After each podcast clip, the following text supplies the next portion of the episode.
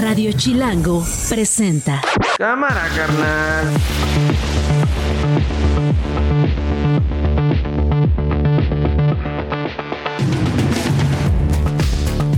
Muy buenas tardes, bienvenidos a Esto no es, notu- no es un noticiero con Nacho Lozano. Yo no soy Nacho Lozano, soy Jorge Gutiérrez Chamorro y lo estaré acompañando esta próxima hora. Bienvenidos a Esto no es un noticiero. Así suena el mediodía.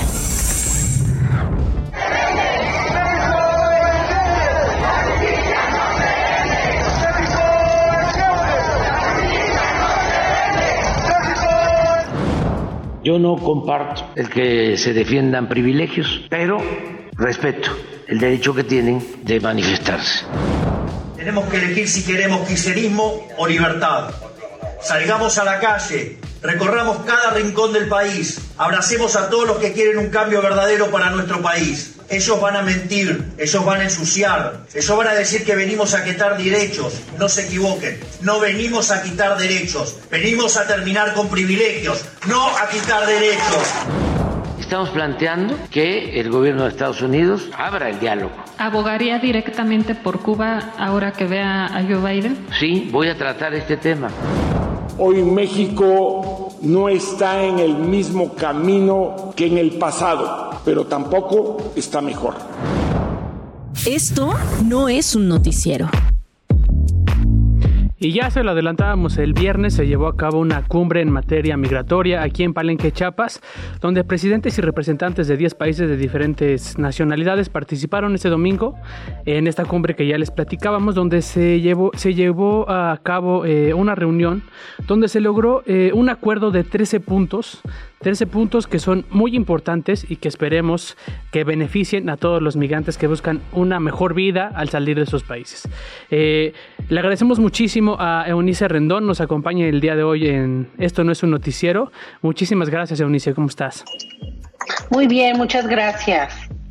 Oye, pues fíjate que me llama muchísimo la atención eh, los puntos que a los que llegaron, los 13 acuerdos a los que llegaron, se escuchan muy padres, muy bonitos. La pregunta es, ¿cómo lo van a lograr estos países que al final de cuentas por eso se están yendo las personas de ahí? Sí, bueno, yo creo que hay dos cosas importantes en estos acuerdos. Primero, pues qué bueno que hubo esta reunión. Creo que ya hacía falta también una reunión regional. A mí, bueno, me da gusto que se haya organizado y que además hayan venido tres presidentes cuyos países son los principales expulsores desde hace un par de años, como es Cuba, Haití y Venezuela. Entonces, eso yo creo que está muy bien. Algunos de los acuerdos incluso me parecen muy interesantes, los que proponen un modelo integral, la movilidad laboral, el ampliar también estas visas laborales, el considerar esta parte humana y productiva en un contexto de realidad este empática, ¿no? Con lo que tenemos de la migración, eso es lo que yo destacaría como cuestiones más positivas del encuentro o los acuerdos más prometedores, falta que se cumplan, pero eso me parece que son los acuerdos más prometedores, los que vi, vi, los que van por el lado de qué vamos a hacer con la migración que ya tenemos frente y cómo atenderlo de una manera más integral y no solo del lado de la securitización y del control, eso es lo más positivo que yo de la, de la cumbre. Luego, lo que la otra cosa que yo veo todavía pendiente de trabajar más es el tema de las causas. O sea que si bien se hablaron ahí de varias causas, se incitó a los países a que trabajaran en las mismas, etcétera, me parece que todavía hay una falta también de aceptación por parte de algunas naciones de que las causas pues son más múltiples de lo que ellos dicen y tienen otro tipo de variables como es la inseguridad, la amenaza, la propia persecución política en el caso de estos tres países que decíamos. Entonces yo creo que ahí es donde se queda un poco quizá más este frágil, ¿no? Estos o con más pendientes estos acuerdos y la otra cosa interesante es esta cooperación sur-sur con liderazgo de México y que el propio presidente haya propuesto llevar los acuerdos y las negociaciones con Estados Unidos en, bloque.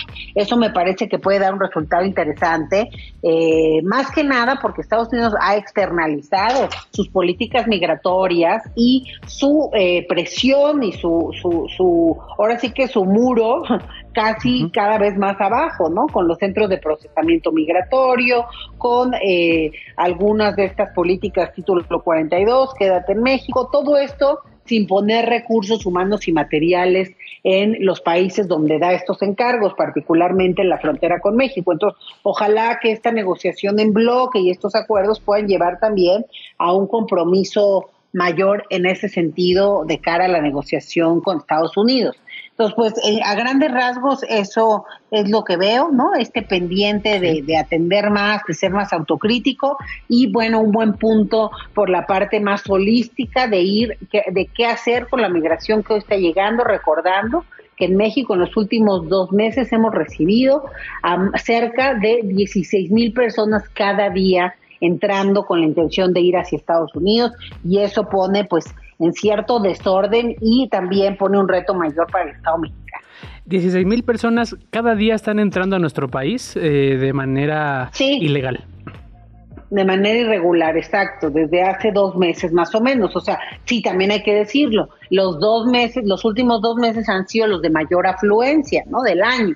Pero eso también se esperaba porque en mayo del 2023 es cuando terminó el título 42 y como había tanta amenaza desde Estados Unidos, pues la gente decidió no, eh, no migrar en ese momento y muchos de ellos lo están haciendo ahora, ¿no? Entonces, esta es la consecuencia. Vamos a cerrar el 2023, yo creo, con uno de, con el récord histórico más importante en flujos migratorios. Ya veíamos los números de la patrulla fronteriza que fueron publicados hace un par de días, ¿no? De su año fiscal, en donde 2.4 millones de personas fueron detenidas por la patrulla fronteriza durante este año fiscal de ellos. Y eh, por el otro lado, por primera vez en la historia, son los venezolanos los que ocupan el primer lugar en la lista de llegada a ese país.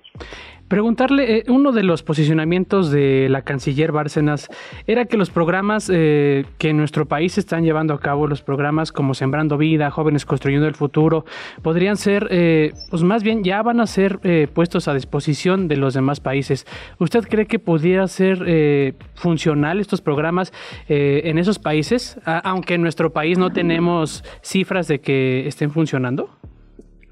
Pues yo creo eso mismo que acabas de decir tú, o sea, no tenemos una prueba de que esto es realmente Perdimos la comunicación con Eunice Rendón. Justamente estábamos platicando sobre esto, este punto que puso la canciller para poder apoyar a los países que, que son, que son que, que tienen pues, este problema de migración. Eh, ellos dicen que Sembrando Vida, Jóvenes Construyendo el Futuro, la cooperación en materia de petróleo, gas, electricidad y energías renovables, la plataforma de armonización regulatoria de cara hasta la creación de una agencia de medicamentos de América Latina del Caribe. Eh, te tenemos otra vez en la línea, Onisa. Me decías, eh, ¿cuál es tu opinión sobre pues, esta, esta propuesta?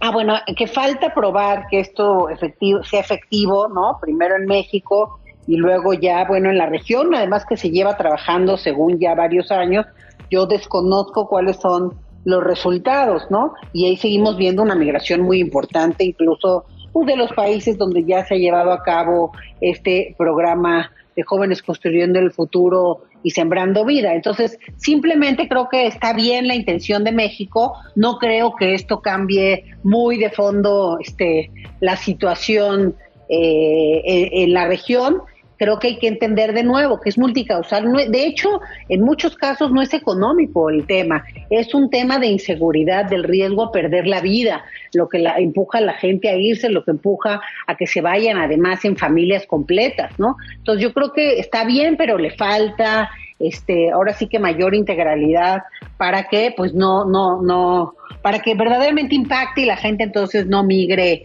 eh, por esas situaciones eh, y yo creo que falta este tema también de a nivel local que otras políticas se pueden llevar a cabo y que otra colaboración también con otros organismos internacionales y otros países pues van a van a estarse brindando para que pues este, esto surta mayor efecto, porque solo con estos dos programas, pues yo la verdad veo inviable que cambie mucho la situación.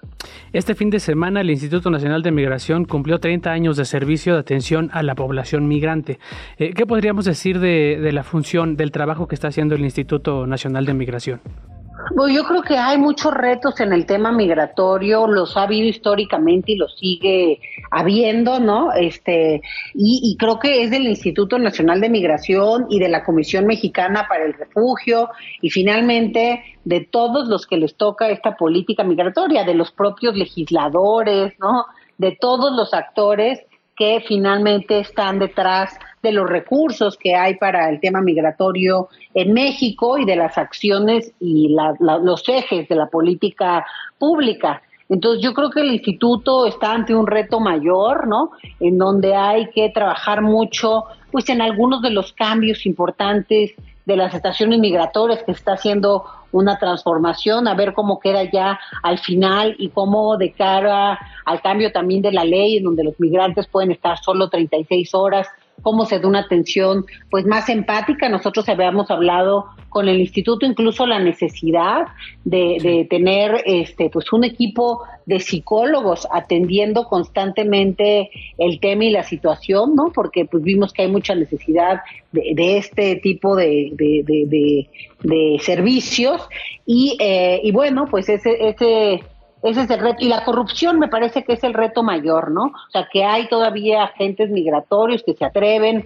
y que están cooptados también con, con por el crimen y trabajando con ellos para pues cobrarles indebidamente muchas veces a los migrantes. Ahí estamos trabajando en, en, el grupo de trabajo con el instituto, una especie de aplicación que tiene que estar lista, me imagino que este mes a más tardar, en donde la gente pueda avisar cuando alguien le cobra indebidamente pues en alguno de los tramos para ver si así se reduce este fenómeno tan feo.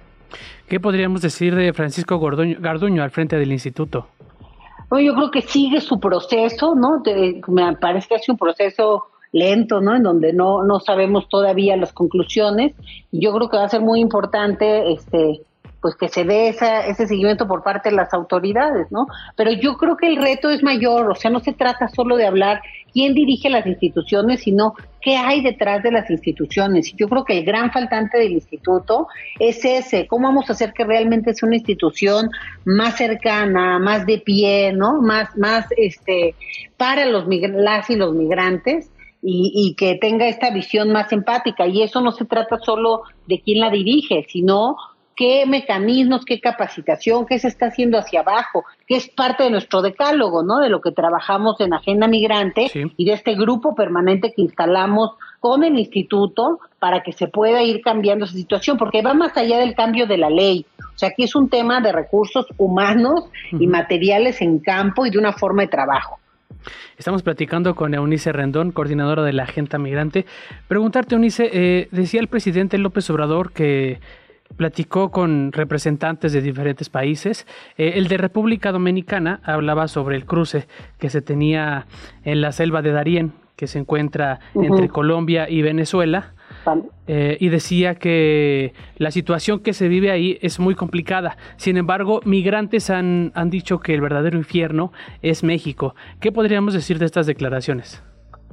Bueno, yo creo que ambos son difíciles por situaciones diferentes. Es decir, el caso del Darién, bueno, a nadie nos queda duda que es un terreno bastante complejo, que mucha gente ha perdido la vida, incluso en el intento de pasar por esta selva del Darién, que muchos también menores de edad han perdido la vida, han perdido alguna extremidad, también algunos de los migrantes. Yo, yo creo que a nadie nos queda duda que ese tramo del Darién es muy peligroso, pero igualmente a nadie nos queda duda que para muchos migrantes pues es más complejo lidiar con la corrupción, con la extorsión, con el crimen, ¿no? Este, que, con esa parte de la selva, ¿no? Con la dificultad selvática eh, y, agreste del camino, porque finalmente lo que decían algunos migrantes es que pues llegan sin nada a la frontera, ¿no? O sea, les van quitando sus recursos, van abusando de ellos, los van extorsionando, entre buenos y malos llegan sin nada.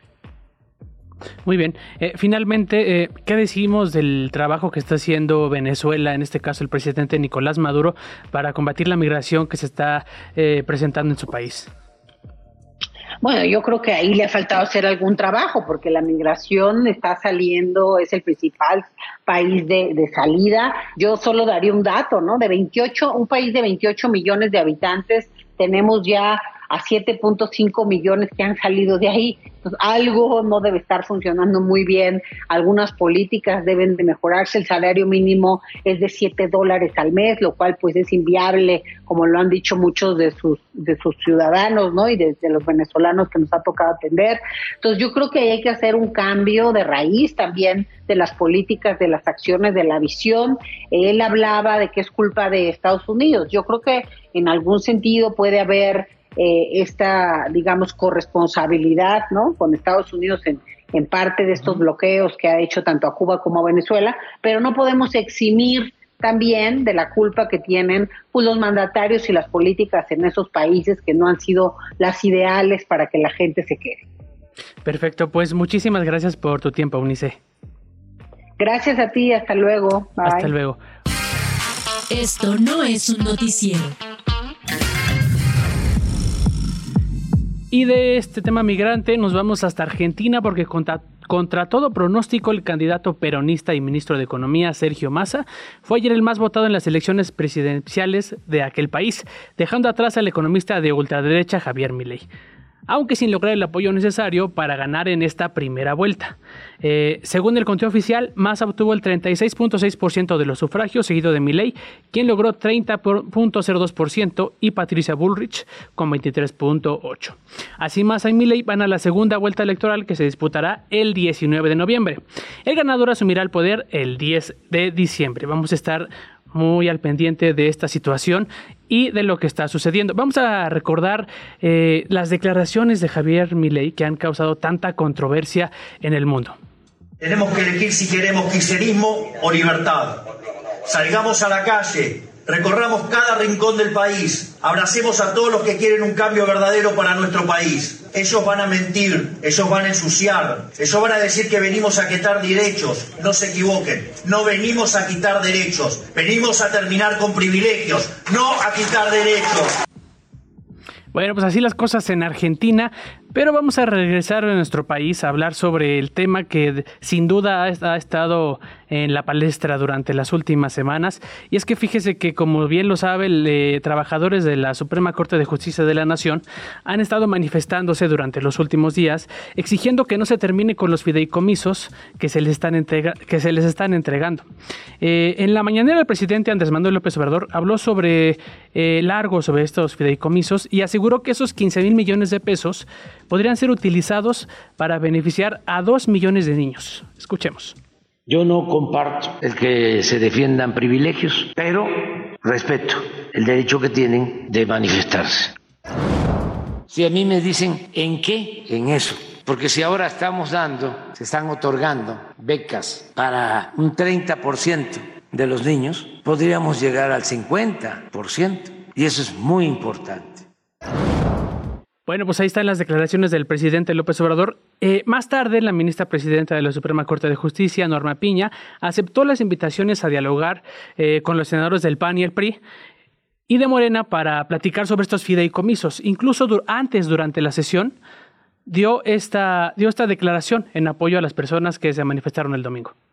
Quiero expresar mi reconocimiento a todas las personas que de manera libre, respetuosa y pacífica se manifestaron ayer en toda la República. Los juzgadores somos los guardianes de la Constitución. Debemos tener presente que, si bien nuestro primer compromiso es y debe serlo siempre con lo que dispone nuestra ley fundamental, no podemos ser ajenos a la voz de la gente no podemos ser indiferentes al clamor social, insensibles a las necesidades de las personas, especialmente a las de mayor vulnerabilidad. Nuestro deber, como siempre lo, lo he sostenido, también es ser empáticos, eficaces, eficientes y actuar con todas las herramientas que nos da el ordenamiento jurídico vigente para garantizar el derecho humano de acceso a una justicia pronta, completa, gratuita e imparcial. Y le agradezco muchísimo al senador de Morena, Alejandro Rojas, nos, eh, nos acompañe en Esto no es un noticiero. ¿Cómo está? Muy buenas tardes. Buenas tardes, Jorge. Saludos. Gracias. Eh, para que nos platique esta postura que, usted tuvo de que participó en la marcha del domingo y hacía un llamado a revisar los fideicomisos y solamente tener como en cuenta que no se afectara el trabajo de los, de los juzgadores. Sí, efectivamente, estamos analizando con mucho cuidado esos fideicomisos del Poder Judicial de la Federación están integrados por recursos de los trabajadores y de las economías que generó el Poder Judicial en su momento.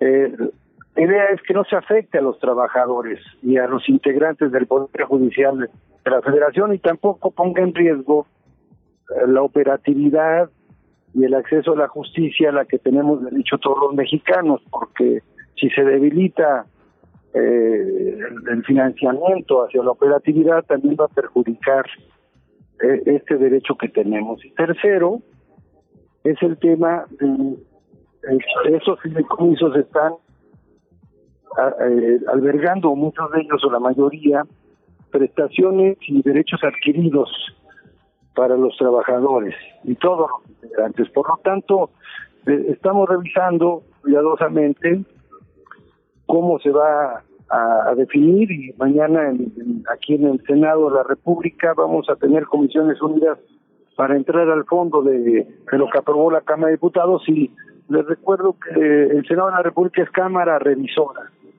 Tenemos que revisar muy bien lo que aprobaron los diputados y también yo tengo la duda constitucional si los legisladores tenemos la facultad de intervenir en estos recursos que son patrimonio de un poder autónomo, independiente de la Unión de la República. Eh, preguntarle, eh, en, la carta que usted eh, hizo llegar a los medios de comunicación, dice que no encontró evidencia de que los fideicomisos se utilicen para privilegios y que sean innecesarios y excesivos. ¿Nos podría platicar sobre para qué los utilizan entonces estos trabajadores? El, tema es que no hemos encontrado hasta el momento que ningún ministro o ministra son fideicomisarios o beneficiarios de estos 14 fideicomisos que se quieren extinguir. Eso sí lo quiero dejar muy claro. No están ellos, no forman parte ni son integrantes. Por lo que me parece a mí que sí tenemos que diferenciar y separar dos cosas. Uno es el tema de lo que ganan y lo que ejercen los ministros y ministras de la Suprema Corte de Justicia de la Nación, y otra cuestión es los recursos con los que se fondean los beneficios de los trabajadores y de los integrantes y de toda la operatividad del Poder Judicial en México. Entonces tenemos que tener claridad, no confundir peras con manzanas. Ok, ¿qué opina sobre esta esta propuesta que hizo el presidente López Obrador hoy en la mañanera sobre que estos 15 mil millones de pesos puedan ser utilizados para becas para estudiantes de educación, educación básica? Bueno, todo recurso que vaya dirigido a la educación eh, está muy bien. Sin embargo, yo tengo la duda que si estos recursos, que también son del pueblo, porque la justicia es para el pueblo, el derecho a la justicia es un derecho constitucional, es lo que brinda el Poder Judicial de la Federación, este, podría darse como becas, pero también podría darse como becas pues todos los recursos que se invirtieron en la cancelación del aeropuerto, que son casi 400 mil millones de pesos. O sea, no se trata de ver cómo catafixamos, porque ese patrimonio de los fideicomisos eh, están en, en, fideicomisos legales, que además la Autoridad Superior de la Federación no tiene ninguna observación en este sexenio sobre la transparencia del manejo de esos recursos. Entonces, habría que tener cuidado porque yo creo que al presidente López Obrador le están fallando sus asesores y no le están dando los, dando los datos correctos, ni le están eh, ofreciendo la información de manera objetiva. Y, creo que tendrían que dársela porque no es así, no lo que al menos lo que yo he estado estudiando y vaya que me he metido al tema. Eh, ¿Qué esperamos mañana de la reunión con la ministra Piña? Bueno, un diálogo democrático entre poderes es muy importante y creo que es un precedente muy importante en este contexto de polarización. Me parece que todo puente de diálogo constructivo, eh, participativo y colaborativo puede llegar a consensos que puedan beneficiar al pueblo de México. Ese es el objetivo. Perfecto, senador. Eh, ¿Algo más que, quisiera agregar sobre la discusión que se va a tener eh, sobre los fideicomisos? Pues sí que vamos a ser muy cuidadosos de cuidar precisamente a, los trabajadores y que también en México el derecho a la justicia esté garantizado, nominando la autonomía del Poder Judicial en México, porque eso sería gravísimo. Eso es violar incluso la Constitución. Eh, finalmente, un llamado a los legisladores que se están pues, oponiendo a que se les retiren estos fideicomisos a los trabajadores, a los juzgadores del país. Bueno, yo quisiera que todos los senadores y senadoras de la República, de mi partido de Morena y de nuestros aliados, estudiáramos a fondo, con objetividad, con imparcialidad y con seriedad y con mucha responsabilidad esta decisión porque eh, podemos cometer un error si no, si no valoramos muy bien lo que vamos a, a definir, porque como Cámara Revisora podemos corregir en la plana a los diputados. Perfecto, pues eh, muchísimas gracias. Le pido que mantengamos la comunicación para ver cómo les va en esta discusión. Muchas gracias. No, gracias Jorge y un saludo a Nacho. Muchísimas gracias. Estás escuchando Esto no es un noticiero con Nacho Lozano. Las noticias de una. Bueno, 28 a esta hora, Glo Hernández en FA, en corto con lo más importante. Adelante, Glo. Muy buenas tardes, Jorge, auditorio de Radio Chilango. El presidente López Obrador manifestó su aprobación para que se avale el acuerdo de paridad en las gubernaturas para 2024 en el Consejo General del INE, aunque reconoció que ese es un asunto de los partidos políticos. Escuchemos. Estoy a favor de la mujer y ya va a corresponder a el INE y a los partidos. Siempre darle más preferencia a las mujeres. El gobernador de Nuevo León, Samuel García, presentó una solicitud de licencia al cargo por seis meses para poder participar en las elecciones presidenciales de 2024. Propuso como encargado del despacho al actual secretario general de gobierno, Javier Navarro Velasco. Dante Delgado, dirigente de Movimiento Ciudadano, dijo que Samuel García sería una opción interna del partido rumbo al 2024, mientras que Marcelo Ebrard sería la opción externa y también hizo un balance de la situación del país, así lo dijo. Hoy México no está en el mismo camino que en el pasado, pero tampoco está mejor. El primer ministro británico Rishi Sunak afirmó que la investigación que hizo Reino Unido apunta que la explosión que mató a cerca de 500 personas en el hospital de Gaza fue provocada por un misil disparado desde la franja. Esto no es un noticiero.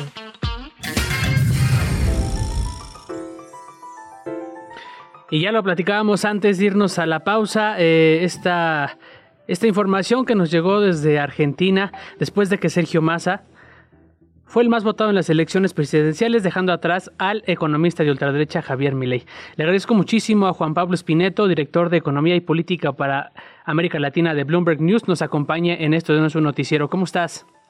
¿Cómo estás? ¿Todo bien? Buenas tardes. Buenas tardes, muchísimas gracias. Pues preguntarte primero que nada, eh, ¿por qué se tienen que ir a una segunda vuelta?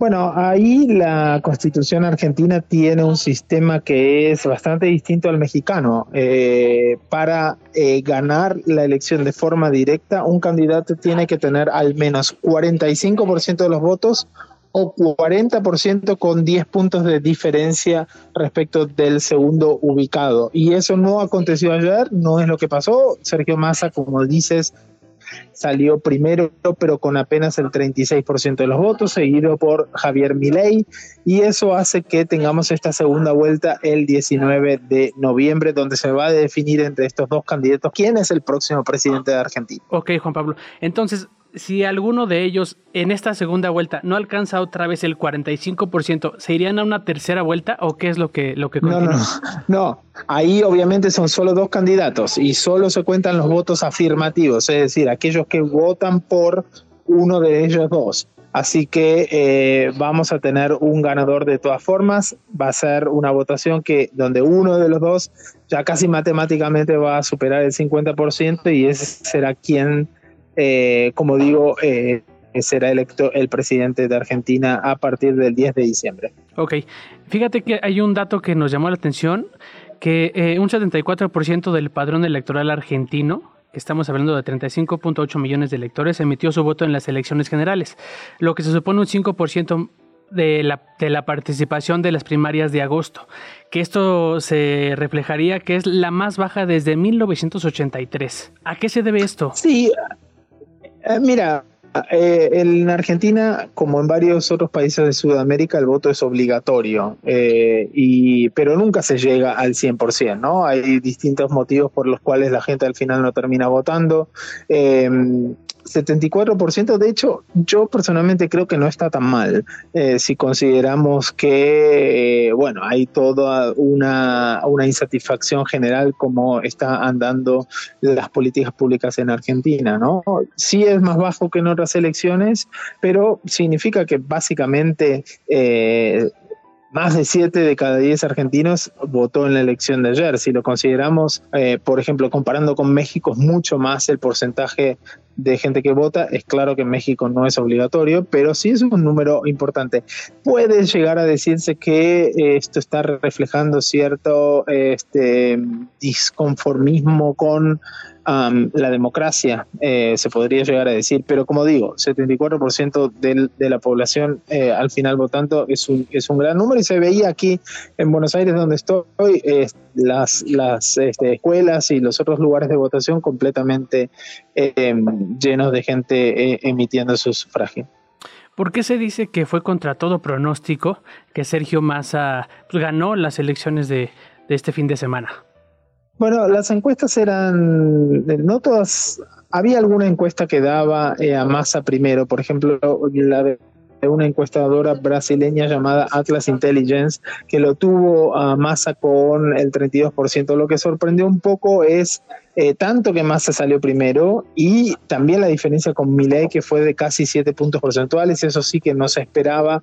De hecho, como decía al principio, si Massa hubiera llegado con tres puntos y medio más, ganaba esta elección directamente, ¿no? Y es sorprendente por el hecho de que, bueno, el gobierno argentino está muy mal conceptuado por los propios argentinos. Si uno mira los porcentajes de aprobación, eh, que tiene el gobierno de Alberto Fernández están en mínimos históricos, la inflación está en casi 140%, la economía está contrayéndose este año otra, otra, otra vez, eh, hay un problema de pobreza serio y sin embargo, a pesar de todos esos indicadores, la persona responsable por la economía en la Argentina fue electo el primero en esta elección de ayer. Creo que esa es la parte más sorprendente. Claro, sí. El próximo presidente deberá lidiar con una inflación que alcanzó el 138% anual, una pobreza que llegó al 40% y las arcas del Banco Central vacías.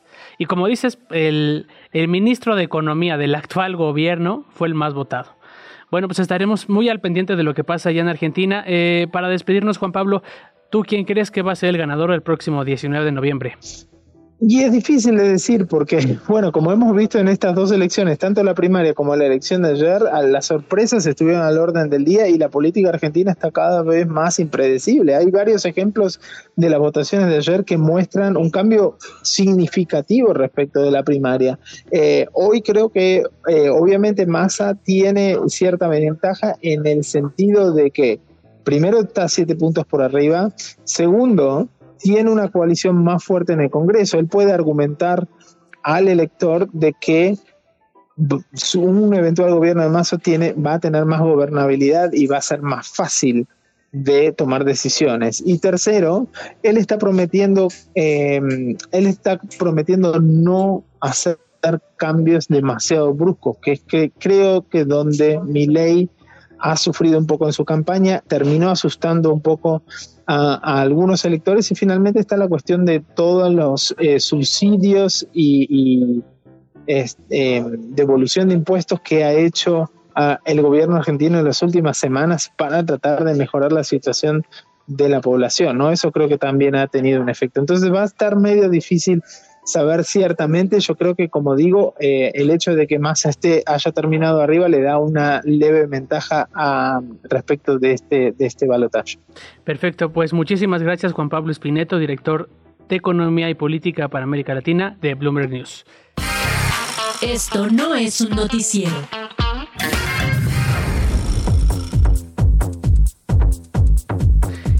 Y bueno, pues como ya sabemos, eh, la movilidad en la Ciudad de México es complicada. Eh, la red de transporte de pasajeros habilitó a partir de hoy una nueva ruta para ayudar en la movilidad de las personas que viven en la zona oriente de la capital ante el cierre de la línea 9 del metro. El servicio tendrá un costo de 5 pesos con transbordo gratuito en el metro y se ofrecerá de lunes a viernes en un horario de 5 de la mañana a las 12 horas, los sábados de 6 de la mañana a las 12 horas y los domingos y días festivos de las 7 de la mañana a las 12 horas. Con más información de este tema, le agradezco muchísimo a Edgar Segura, reportero de Chilango, nos acompaña en la línea. ¿Cómo estás, Edgar? Hola, ¿qué tal? Buenas tardes, ¿todo bien? Gracias, Edgar. Para que nos platiques sobre esta red de pasajeros que se está habilitando para poder ayudar a la movilidad de la Ciudad de México. Eh, sí, correcto. Esta eh, nueva ruta de RTP comenzó a operar el día de hoy en los horarios que bien comentas. Es una ruta que sirve sobre todo para los usuarios de la línea A que trasladan hacia la línea 9 o viceversa, ¿no? Eh, inicia en Canal de San Juan, recorre las estaciones, Canal San Juan de la línea A, recorre las estaciones después Velódromo, Michuca, Jamaica, Chabacano y Lázaro Cárdenas, estas ya de la línea 9, la línea Café. Y como bien mencionas, pues esto se enmarca en el anuncio del gobierno de la Ciudad de México de que ya está por cerrar el tramo elevado de la línea 9 que presenta un hundimiento de 80 eh, centímetros, entonces va a haber trabajos de renivelación en las estaciones Pantitlán, Puebla, Ciudad Deportiva y Velódromo.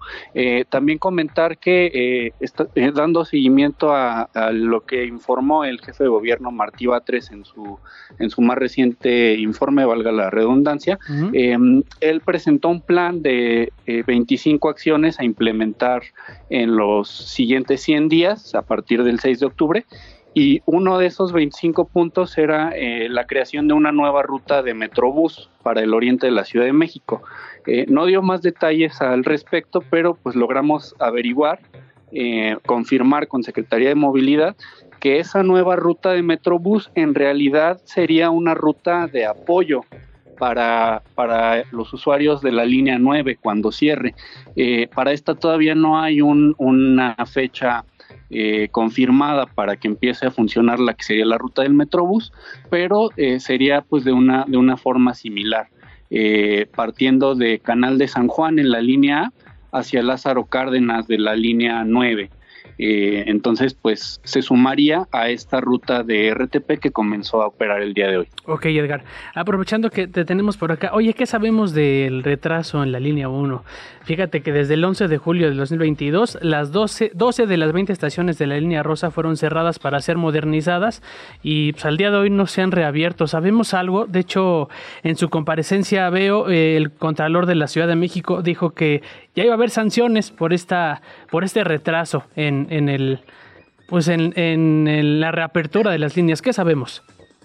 Sí, correcto. Estamos esperando el anuncio de verdad en los próximos días, justamente por esto que te comento. Eh, eh, dentro del plan de, de, o las 100 acciones, perdón, 25 acciones del gobierno de la Ciudad de México, se anunció eh, también que, que, ya dentro de estos meses se iba a abrir la, este tramo de la línea 1 y justamente que en cuanto se abra el tramo de la línea 1 que no está operando en este momento, que es de Pantitlán a Isabel la Católica, se iba a cerrar la línea 9 para, el, para la rehabilitación, justamente desde Pantitlán.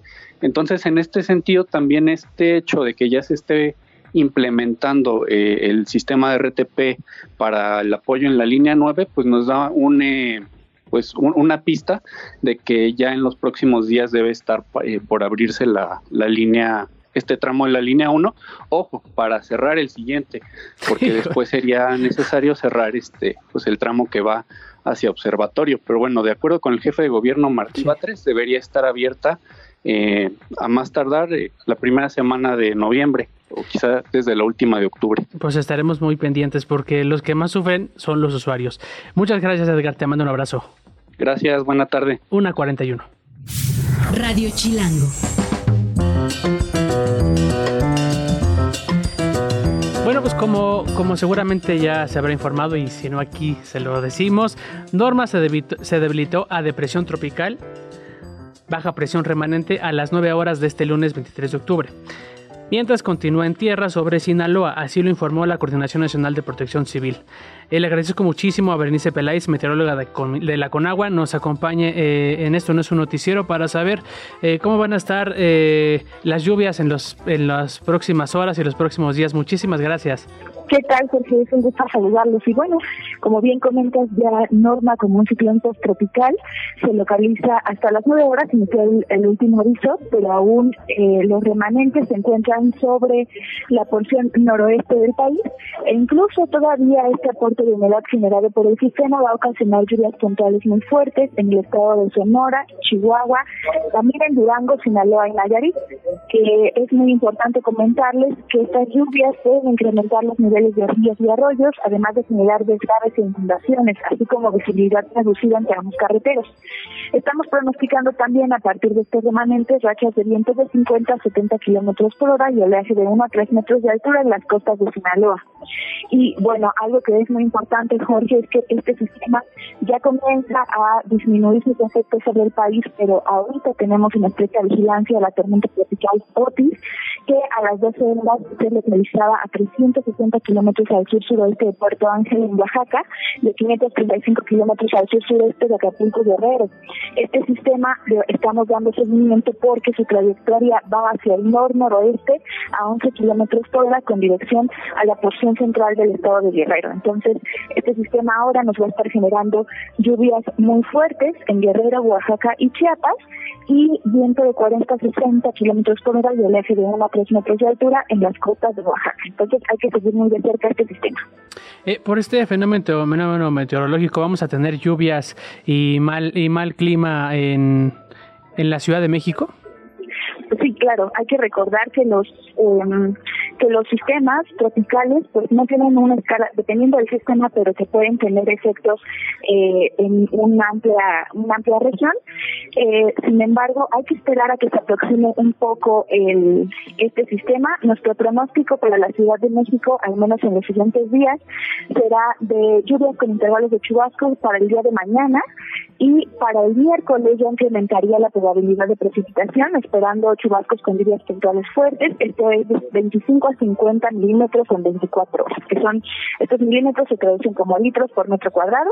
Entonces estaríamos esperando ya un incremento de la precipitación a partir del día miércoles, que es justo cuando se, se espera que este sistema ya podría estar ingresando en tierra. Entonces, los habitantes de la Ciudad de México que no guarden el paraguas, que lo carguen hoy, mañana y pasado, por cualquier cosa. Así es. Todavía estamos, eh, incluso para el día de hoy solamente estamos esperando algunas lluvias en intervalos de chubascos. Este pronóstico se mantiene para mañana y ya para el miércoles ahora sí un poquito más de lluvia. Muchísimas gracias. Esto no es un noticiero.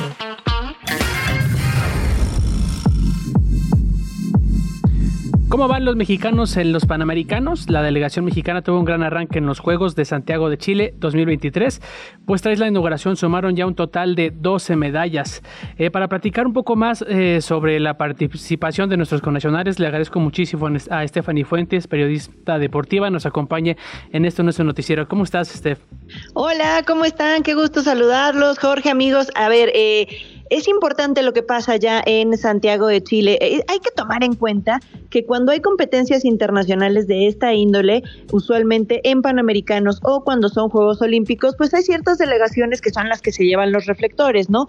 Eh, por ejemplo, en los Juegos Olímpicos, China suele arrasar en el medallero junto con Estados Unidos y ahora también es el caso para los Estados Unidos, que la verdad va bastante bien en el medallero con 30 medallas de oro, 13 de plata y 20 de bronce para un total de 63 al momento. El corte de caja que estamos haciendo ahorita a, 10 minutos para las 2 de la tarde. Ahora, hace un ratito México iba en el segundo lugar del medallero con 12 oros, 8 platas y 6 bronces, es decir, en total 26.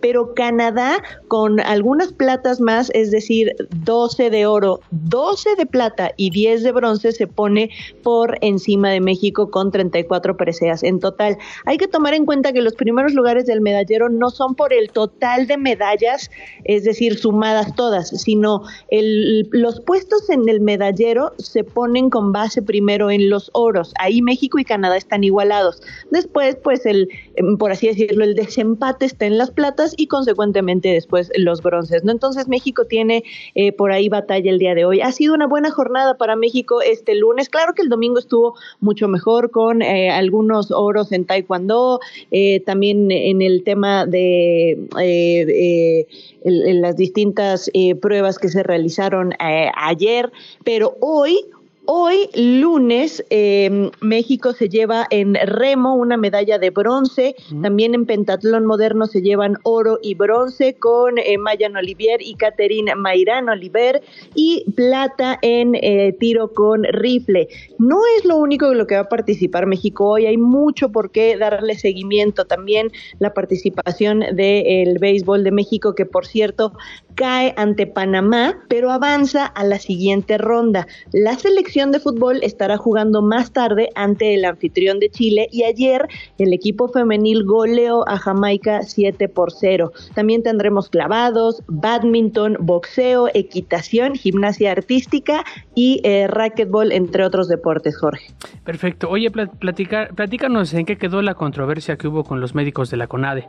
Ah, mira, a ver, eh, resulta que eh, en un principio que si no podían eh, viajar, que si se bajan del avión, que si sí, que si no, la verdad es que es triste tener que dar este tipo de notas porque eh, los, los médicos habrían, se habría manejado como que habrían abandonado por ahí a los deportistas que participaban en el Panamericanos, pero no es verdad. A ver, el Comité Olímpico estaba consciente de eh, eh, cómo se estaba manejando todo eso. Entonces, pues Marijose Alcalá hace un llamado importante a que mm, por así decirlo, una bandera de la paz entre la CONADE y el Comité Olímpico Sabemos que no siempre han trabajado de la mano, pero se logra llegar a un acuerdo en donde los cinco médicos que iban a acompañar a los deportistas mexicanos eh, no habían subido al avión en, primera instancia por algunas indicaciones de la Comisión Nacional de Cultura Física y Deporte, pero después ya se logró llegar a un acuerdo en donde los médicos ya viajaron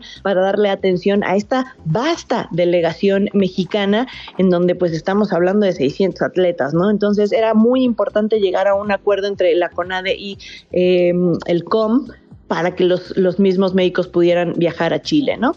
Ok, eh, finalmente eh, nos dices que hasta ahorita eh, los mexicanos llevan 26 medallas. Normalmente, ¿cómo, le va, ¿cómo les va en esta competencia? Fíjate, e, eso es como te decía yo hace un rato, Estados Unidos es el que arrasa con el tema de los oros, pero eh, la verdad es que México sí debería estar peleando estos primeros lugares del medallero. En algunos momentos ha sido Colombia, por ejemplo, si nos vamos a el tema de los centroamericanos que fueron hace algunos meses, en donde pues obviamente no participa Estados Unidos porque es nada más de Centroamérica, México tuvo una extraordinaria actuación en los primeros eh, lugares. Aquí te digo, las circunstancias cambian un poco por la cantidad de países que se suman a, esta eh, justa panamericana, pero sí tendría México la posibilidad de estar peleando los primeros lugares del medallero a reserva de que todavía faltan deportes por eh, disputarse la posibilidad de medalla, por ejemplo, en el fútbol femenil, en seis participaciones, siete participaciones, México cosecha cuatro medallas, muy decoroso y tienen posibilidades. Perfecto, este, pues muchísimas gracias y continuemos con la comunicación para saber cómo les va a los deportistas. Claro que sí. Las noticias de una. Un grupo criminal atentó en contra del hermano del alcalde de Tacámbaro, Michoacán, Artemio Morilla Sánchez. La agresión dejó un saldo de cinco muertos y tres lesionados. Entre estos está el hermano del alcalde y dos municipales. La alcaldesa de Álvaro Obregón, Lía Limón, hizo pública su aspiración de gobernar la Ciudad de México. Además, llamó a la unidad a todos los aspirantes del frente opositor que también buscan el mismo cargo. Dos rehenes capturados por Hamas durante un ataque a Israel el 7 de octubre fueron liberados tras la mediación de Qatar y Egipto. Ambos tienen 85 años. El grupo terrorista informó que los liberó por motivos humanitarios apremiantes y médicos. Con ellos suman cuatro rehenes liberados. Bobby, un mastín del alentejo que según la organización Guinness era el perro vivo más longevo del mundo, falleció este fin de semana en su casa en Portugal a los 31 años y 165 días de edad. Bobby nació el 11 de noviembre de 1992, casi llega a los 32 años. Eh, muchísimas gracias, Glo. Gracias, Jorge. Eh, eh, les informo de última hora, medios de Rusia informan que Vladimir Putin sufrió un infarto el domingo pasado. Según informes, se reporta que el presidente de ese país estaba en su dormitorio cuando de repente se escucharon varios ruidos, por lo que los guardias fueron a revisar y encontraron a Putin en el suelo de su dormitorio. Vamos a investigar más esta información. solamente le dejamos a usted pues estos detalles que están dando a conocer. no está nada confirmado, pero está esto en las redes sociales. Eh, me quiero despedirnos sin antes mandarle un abrazote a mi papá Jorge Gutiérrez García, que es su cumpleaños. Muchas, muchas felicidades, pa, desde acá, desde Radio Chilango. Y bueno, pues con esto llegamos al final de Esto no es un noticiero. Yo no soy Nacho Lozano, yo soy Jorge Gutiérrez Chamorro, les mandamos un abrazo y quédense aquí en lo que sigue. Esto fue Esto no es un noticiero con Nacho Lozano una producción de Radio Chilango. Escucha un nuevo episodio de lunes a viernes en tu plataforma de podcast favorita. Radio Chilango, la radio que... Viene, viene, ¿eh?